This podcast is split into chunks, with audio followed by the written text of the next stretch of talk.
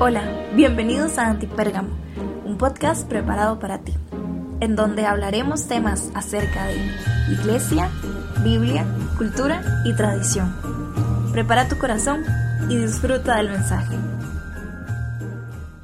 Hey, ¿cómo están? Bienvenidos a Antipérgamo. Qué bueno estar por acá. Estamos en el episodio 7.3 y estamos en la serie Navidad es. Antes de iniciar con esto, quiero agradecerle a todos ustedes por haberme etiquetado en sus historias de Instagram con todo lo que fue la parte de Spotify, ¿verdad? Todos los resultados. Gracias por estar en su top 3. En algunos estuve en top 1.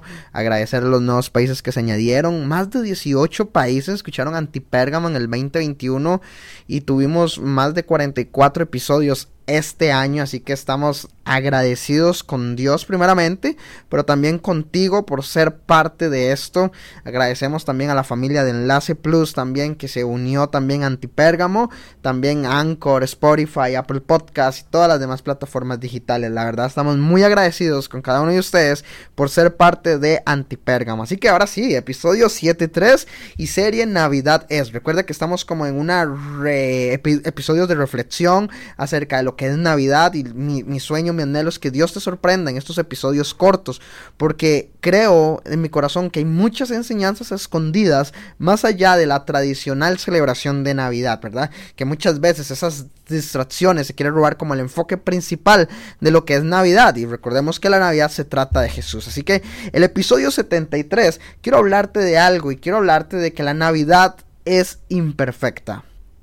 ¿Cómo, Tao, que la Navidad es imperfecta? Sí, nuestra imagen normalmente de Navidad, ¿verdad? Es como ese estilo romántico, festivo, lleno de colores, villancicos de fondo, regalos, así como aparecen todas las películas de Netflix, ¿verdad? Que todas tienen la misma historia, todas terminan igual, ¿verdad? Eh, en algunos hogares ponen el pesebre, árbol y se muestra todo lo que es como la simulación perfecta, ¿verdad? Pero yo quiero que hablemos de dos aspectos de que la primera Navidad no fue tan perfecta como pensamos. Ok, la primera parte que te quiero mencionar o que quiero hablar fue que María queda embarazada por obra del Espíritu Santo, ¿verdad? Todo inicia primeramente con una boda imperfecta. ¿Por qué? Porque recordemos que José en algún momento consideró dejarla y lo que le impide eso fue un sueño de Dios, ¿verdad? Y ella y él ya empezó a proteger a su novia de posibles críticas. Ok, quiero que vayamos a la Biblia.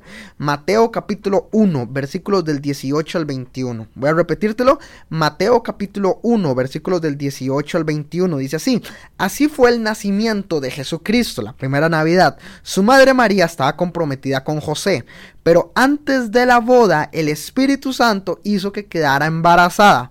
José su novio era un hombre recto y quiso romper el compromiso en secreto para no manchar el buen nombre de la joven. Mientras pensaba en esto se quedó dormido y un ángel se le apareció en sueños y le dijo, José, hijo de David, no temas casarte con María, porque el hijo que lleva en sus entrañas lo concibió por el parte del Espíritu Santo. María tendrá un hijo y lo llamarán Jesús porque él va a salvar a todo el pueblo por sus pecados, ¿verdad? Ok, entonces yo quiero que, que, pienses en esto. Hoy en día, ¿creerías que si llega alguien y te dice, hey, tú estás comprometido y te y dice, y dice, hey, mi amor, quiero decirte algo, días antes de la boda y te dice, estoy embarazada por obra del Espíritu Santo, ¿tú le creerías sí o no? Ok, Tavo Campos no creería esa hablada, ¿verdad? Tendría que venir algo de parte de Dios, así como José que tuvo un sueño. ¿Por qué? Porque normalmente habrán críticas, habrán prejuicios, inclusive eso va a traer problemas. ¿Por qué? Porque van a decir, ¿cómo esta niña María queda embarazada antes de casarse, ¿verdad? Y ahora imagínate la posición de José. Yo no tuve relaciones sexuales con ella. Entonces, ¿cómo rayos está embarazada, ¿verdad? Entonces aquí hablamos de tema tal vez de, de, de, problema, ¿verdad? En su boda, prejuicios y todo lo demás. Entonces es un caos, ¿verdad? O sea, no es tan perfecta la Navidad como pensamos, ¿verdad? Iniciando desde la boda, iniciando desde eso, que tal vez rumores, y viste que María está embarazada, seguro José se adelantó, o más bien, o seguro no es de José, quién sabe, ¿verdad? Tú sabes que siempre hay una hermana chismosita, ¿verdad? Ahí en la iglesia ¿verdad? Que, que esa tiene liderazgo, pero liderazgo en el chisme, ¿verdad? Y esa hace que todos se den cuenta, ¿verdad? Si así fuéramos para predicar o para crear cultura en la iglesia, pero para los chismes, uff, somos top. Entonces imagínate, José iba a romper el compromiso para no manchar el nombre, pero viene un sueño de parte de Dios. Dice, no temas casarte con María. Me imagino que él tenía temor también, ¿verdad? Pero aquí vemos como algo imperfecto en una Navidad en un nacimiento de Jesús. Entonces imagínate ya ese contexto, ¿verdad? O sea, los rumores, cómo se puede sentir José, qué dirán de mí, mis amigos irán a burlar, mis compañeros de trabajo, qué pensarán, ¿verdad? Y demás. Ok, número dos, algo que yo veo que es como imperfecto, es, es, es un viaje inesperado. Ok, creo que yo normalmente, Tao Campos, yo soy como muy regulado en mis cosas. Soy de que yo tengo que tener estructurado mis horas, soy demasiado puntual, quiero tener siempre todo bajo control, tener mis planes, todo, todo, todo, horarios y todo lo demás. Ok, algo le pasa a José. El emperador promulga realizar un censo y José tiene que viajar a su lugar de nacimiento mientras María estaba embarazada. algo así como más o menos dicen los historiadores que son como 128 kilómetros. Algunos dicen que fueron como cuatro días completos de, viaje, ¿verdad? Y María le llegó el tiempo de dar a luz y no encontraba un lugar donde alojarse. Ok, ya no suena tan perfecto, imagínate. Cambio de planes. Tienen que caminar un montón, tienen que viajar un montón. María en su último mes de embarazo y, y, y, y va a dar a luz y no tiene dónde alojarse Vamos a ir a la palabra de Dios. Vamos a ir a Lucas capítulo 2, versículos del 1 al 7. Dice así, por aquellos días César Augusto mandó que se hiciera un censo en todo el imperio romano. Este primer censo se hizo cuando Sirenio era gobernador de Siria todos tenían que ir a su pueblo de origen para inscribirse.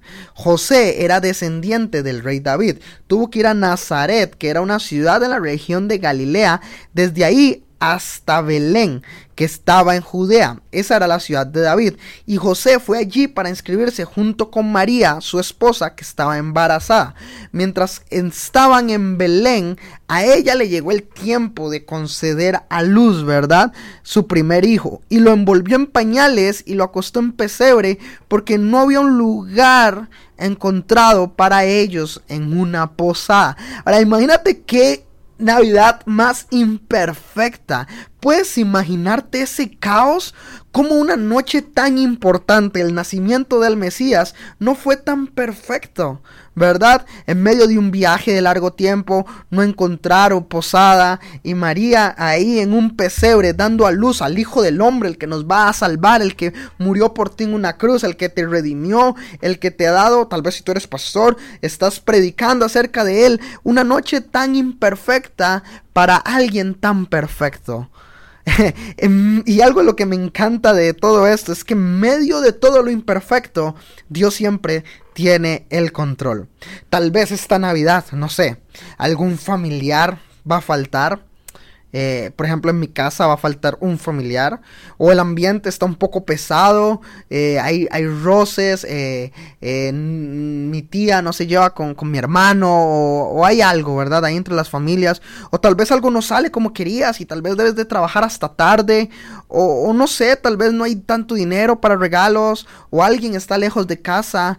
Pero yo quiero decirte que en medio de esta temporada. En medio de esta época quiero recordarnos que Jesús nació en medio de una imperfección para traernos salvación y consuelo y que su plan y su vida y Él siempre va a superar todas las imperfecciones. Y yo, yo quiero preguntarte, ¿qué actitudes vas a tener esta Navidad? A pesar de, que todo no salga como pensabas o que algo se salga de control. Otra pregunta más, ¿cómo puedes ayudar a alguien que sabes que su Navidad va a ser difícil? No, no tan solo se trata de nosotros, sino de las personas que tenemos alrededor. Dice que José y María no tenían un lugar donde hospedar a María para que pueda dar luz. ¿Será que tú hoy le puedes dar posada a alguien para que tenga una feliz Navidad? Tal vez alguien que, que, ha dejado su tierra, un extranjero, eh, alguien que perdió un familiar, alguien que, acaba de tener una ruptura amorosa, alguien que está solo, tal vez tú puedes darle un, rato de felicidad y darles una buena temporada navideña. Ahora eso, esto es lo que voy con Antipérgamo, hey, nosotros necesitamos cambiar, nosotros tenemos que salir algo nuevo, algo fresco de parte de nosotros y yo quiero retarte a eso. Navidad es imperfecta, pero Jesús es perfecto y nosotros debemos de seguirlo a Él, debemos de tomar su ejemplo, amar a las personas, darles un lugar, un espacio en nuestra mesa. Y yo quiero recordarte algo para finalizar, que en medio de todo lo que estás pasando, hey, Isaías 41 días. No temas porque el Señor está contigo. No te desanimes porque yo soy tu Dios. Yo te fortalezco, te ayudo y te apoyo. Hey, ese es nuestro Dios. Dios va a estar contigo, te va a fortalecer, te va a ayudar, te va a apoyar. Y en esta vida, en esta temporada, podemos tener innumerables situaciones difíciles. Y a menudo vamos a, pasar tiempo en nuestras circunstancias, en nuestros problemas, en nuestras debilidades. Pero Isaías 41 días nos envía un fuerte mensaje que muestra que no hay que temer, porque Dios está presente en nuestras imperfecciones.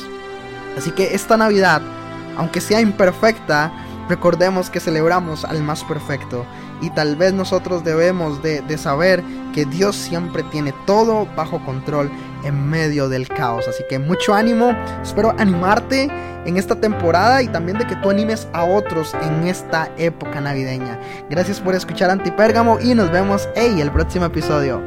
Bye.